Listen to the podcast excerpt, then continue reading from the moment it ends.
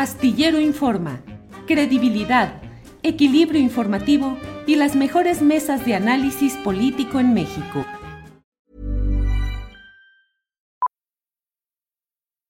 Millions of people have lost weight with personalized plans from Noom, like Evan, who can't stand salads and still lost 50 pounds. Salads generally for most people are the easy button, right? For me, that wasn't an option. I never really was a salad guy. That's just not who I am. But Noom worked for me. Get your personalized plan today at Noom.com. Real Noom user compensated to provide their story. In four weeks, the typical Noom user can expect to lose one to two pounds per week. Individual results may vary. A lot can happen in three years, like a chatbot may be your new best friend. But what won't change? Needing health insurance. United Healthcare Tri Term Medical Plans, underwritten by Golden Rule Insurance Company, offer flexible, budget friendly coverage that lasts nearly three years in some states. Learn more at uh1.com.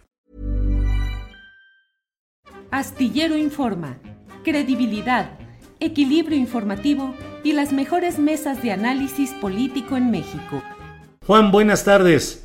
Hola, ¿qué tal, Julio? Qué gusto de saludarte una vez más. Así es, igualmente, Juan. Gracias. Eh, con mucho gusto, Juan, y atentos además, pues a lo que sucede en este tema que ha, sido denunciado eh, por el zapatismo respecto a las trabas, algunas de ellas eh, iba a decir inexplicables, pero por otro lado muy explicables en el, en el contexto de racismo y discriminación que hay en México para el otorgamiento de pasaportes. Pero con este tema como un procedimiento administrativo, ¿qué es lo que hay de fondo? ¿Qué es lo que ves? ¿Qué es lo que señalas? Juan, por favor. Sí, yo creo que señalas muy bien el, tema y su hondura, eh, Julio. Eh, hace eh, unas horas apenas, antier, un colectivo del que formo parte, que tenemos una página que se llama Camino al Andar, dimos a conocer información que nos pasaron las comunidades zapatistas sobre la dificultad que han tenido para obtener pasaportes. Esto tuvo enorme resonancia en redes gracias a la solidaridad de muchísimas personas, se convirtió en trending topic y el presidente retomó el asunto en la mañanera y como bien el asunto puntual de los pasaportes pendientes parece en vías de resolverse, pero fondo hay algo mucho más fuerte que es la discriminación y el racismo estructurales que sufren las comunidades indígenas, porque el problema concreto es el siguiente. Presentaron 38 personas todos los documentos en regla para obtener pasaportes en Chiapas y dos personas para obtener pasaportes en la Ciudad de México teniendo todos los documentos, fueron rechazadas con argumentos de que no son suficientes documentos o de que eh, tienen una fecha que no debe ser la correcta, en fin, con subterfugios que esperamos, así lo ha prometido el secretario de Relaciones Exteriores, eh, se resuelvan pronto. Pero aparte, hay 457 personas, tanto de comunidades zapatistas como del Consejo Nacional Indígena, que desean acompañar el viaje a Europa, y estas 457 personas carecen de actas de nacimiento. Esto es algo verdaderamente escandaloso porque les cuesta mucho trabajo acreditar que son mexicanos. Hay toda una franja de la población para la cual es muy difícil hacerlo, porque si tú no registras a una persona en los primeros 10 años de nacida, eh, su acta de nacimiento se considera extemporánea, tiene problemas y la manera de documentar que tú perteneces a una comunidad es obtener un papel del municipio, pero muchos de esos papeles municipales no son reconocidos por las autoridades del registro civil.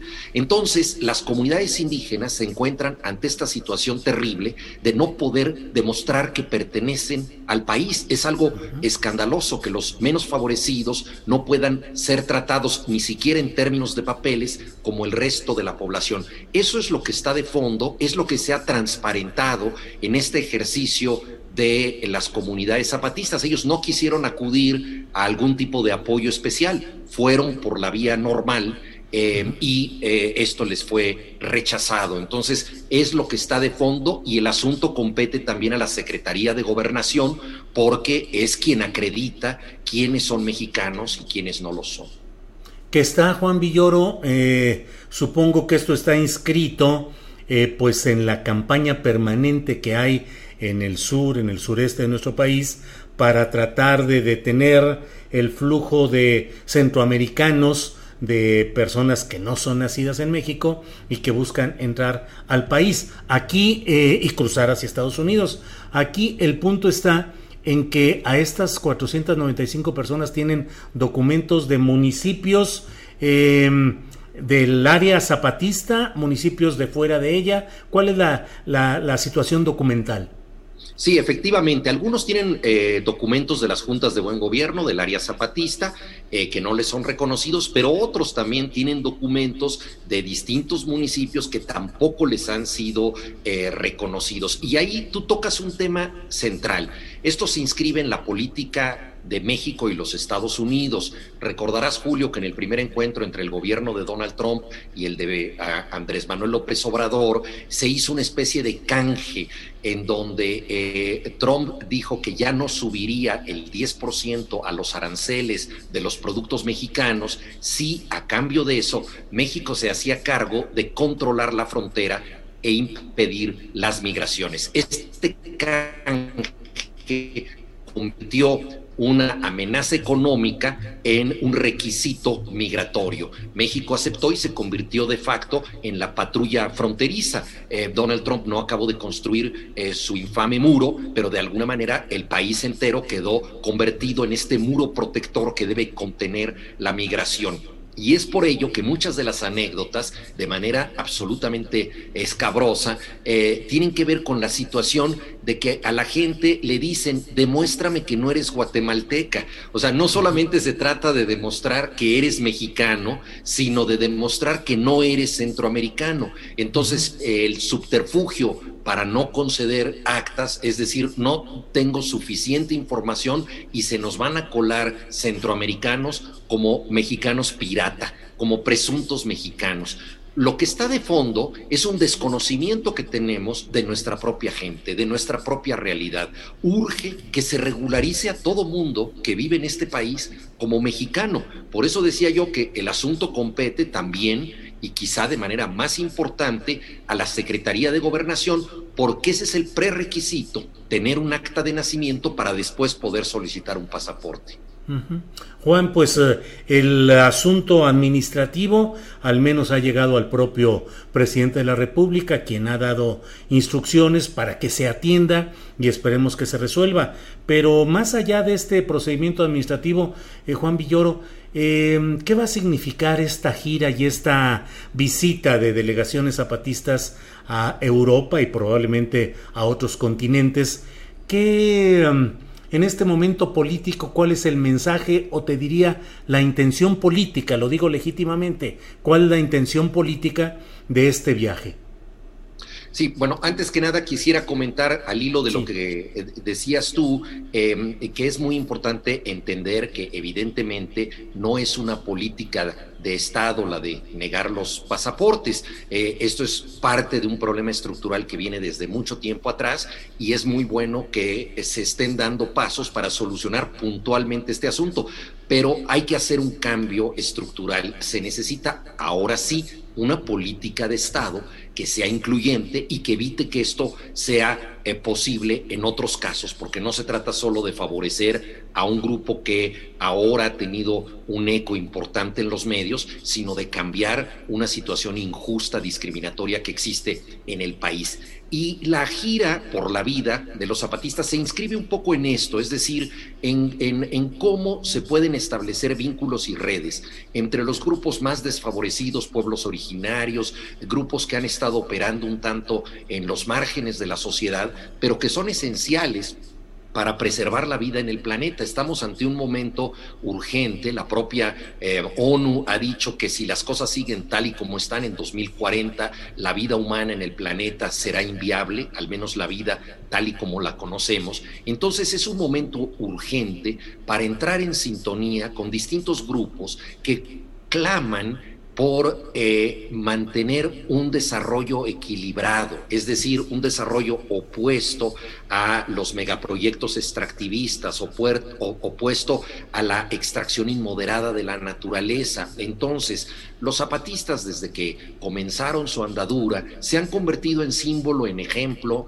y en motivación para muchos grupos en Europa, por ejemplo, la comunidad Sami del norte de Europa, algunos de ellos estuvieron en Chiapas y ahora ellos están luchando ahí eh, contra un tren que recorre la parte norte de Europa y va hacia el Ártico. Lo mismo eh, grupos franceses que lograron impedir que se construyera el tercer aeropuerto más grande en Francia por cuestiones ecológicas. Entonces, la idea es establecer redes internacionales para tratar de solucionar problemas globales que nos competen a todos. Muchas veces se piensa que los indígenas claman por algo que los beneficia a ellos y solo a ellos, es decir, como tener una reserva en donde puedan estar a gusto. No, se trata de entender que ellos tienen mucho que decir para las soluciones de conjunto. ¿Cómo podemos tener nosotros comida sana en eh, las grandes ciudades si no hay alguien que impida que tengan fertilizantes y pesticidas todos estos productos? Eh, es una cadena virtuosa que empieza desde abajo, pero si dejamos que esto lo hagan los consorcios internacionales que aplican en México eh, métodos de producción que están prohibidos en sus países y eh, eh, no, no tenemos gente que verdaderamente cuide la tierra, se haga cargo de ella, pues evidentemente sucederá lo que está pasando. Tendremos en alimentos contaminados, eh, aumentará el cáncer, que es una enfermedad eh, del desarrollismo, etc. Entonces, se trata pues de entrar en sintonía con el mundo para encontrar problemas globales para un planeta que ya no puede tener respuestas individuales. Lo hemos visto con la pandemia. Estamos interconectados y en esa medida somos contagiosos, pero no estamos unidos y solo puede haber una respuesta cuando estemos unidos. Me gusta recordar que la palabra inmunidad y la palabra comunidad tienen algo en común, que es la partícula latina munus. El inmune es el que no paga tributo, que es lo que quiere decir munus no paga tributo, en cambio la comunidad paga el tributo entre todos. Tenemos que crear nuevas comunidades organizadas desde abajo y ese es el objetivo de los zapatistas. No es nada revanchista en el sentido de decir hace 500 años cayó Tenochtitlan. No, es una discusión en la diferencia para lograr acuerdos comunes con gente que quiere la salvación colectiva de este planeta que hemos puesto en entredicho. Juan, eh, agradeciéndote la oportunidad de tener esta información y estas reflexiones, y a reserva de lo que tú quieras agregar, yo cerraría preguntándote algo que algunas eh, opiniones vierten, sobre todo en las redes sociales. Eh, esta gira zapatista es una forma de sensibilización mediática y política internacional para que el zapatismo en México emprenda con más vigor la resistencia a proyectos específicos como el tren Maya, como eh, el corredor transísmico. Eh, ¿De eso, eso, de eso se trata? Sí, sí, se trata de, reforzar esas redes para una causa eh, común. Yo participé desde la asociación civil que postuló a Marichuy Patricio como candidata independiente a la, a la presidencia. Sabemos que no pudo llegar a la boleta, pero lo más importante de esa campaña, Julio, fue que logró articular a grupos indígenas que nunca se habían eh, reunido y que tienen una agenda muy parecida, porque unos luchan contra las mineras canadienses que hacen minería a cielo abierto, contaminando los ríos, otros contra las empresas chinas que cultivan eh, jitomates, etcétera. Son problemas locales, pero todos con eh, planteamientos comunes y esto se puede extender al resto del planeta. Entonces, efectivamente, ciertos proyectos desarrollistas que hay hoy en día en México, totalmente delirantes, que solamente beneficiarán a consorcios internacionales o a energías sucias como Dos Bocas o el Tren Maya, pues evidentemente se trata de establecer em, eh, vínculos, de compartir estrategias eh, y de entender que globalmente hay el mismo problema. Por eso hablaba yo del aeropuerto en Francia o de este tren que corre por el eh, norte de Europa o que pretende hacerlo. Entonces se trata justamente de ampliar las posibilidades de lucha en un momento que ya inevitablemente debe ser global. Los zapatistas lo han demostrado muchas veces haciendo incluso reuniones intergalácticas, te acordarás, eh, Julio, y entonces su vocación no es una vocación regionalista, ellos han dicho un mundo en el que quepan muchos mundos, esa pluralidad es la que creo que nos beneficia a todos en la diferencia, no se trata de que seamos iguales, se trata de que podamos convivir comunitariamente entre todos y esto compete a la agenda global, ya no es un tema de un solo país, de modo que este contraviaje, ¿verdad? 500 años después de la caída de Tenochtitlan, tiene simbólicamente eso. Es un viaje donde la mayoría de los tripulantes de los que fueron en barco son mujeres, alguien que no tiene definición binaria, ¿no? Y dos varones. Es, esa multiplicidad es un poco la que apunta a una sociedad, a una comunidad por venir.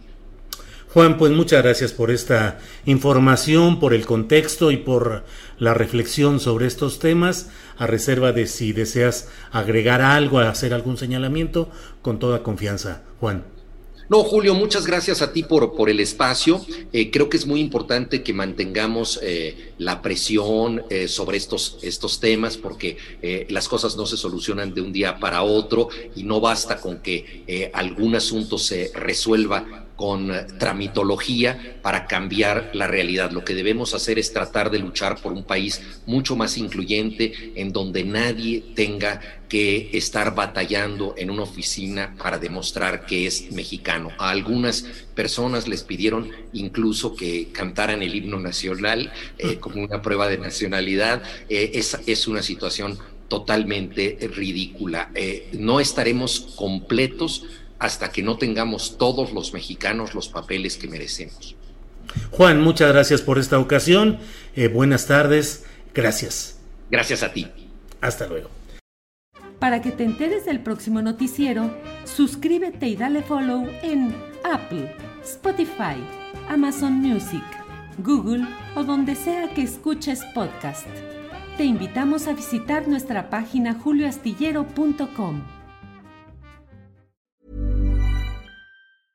¿No se merece tu familia lo mejor? Entonces, ¿por qué no los mejores huevos? Ahora, Egglands Best están disponibles en deliciosas opciones. Huevos clásicos, de gallina libre de jaula y orgánicos de Egglands, que ofrecen un sabor más delicioso y fresco de granja que le encantará a tu familia. En comparación con los huevos ordinarios, Egglands Best contiene la mejor nutrición como 6 veces más vitamina D, 10 veces más vitamina E y el doble de omega 3 y B12. Solo Egglands Best. Mejor sabor, mejor nutrición, mejores huevos. Visita egglandsbest.com para más información.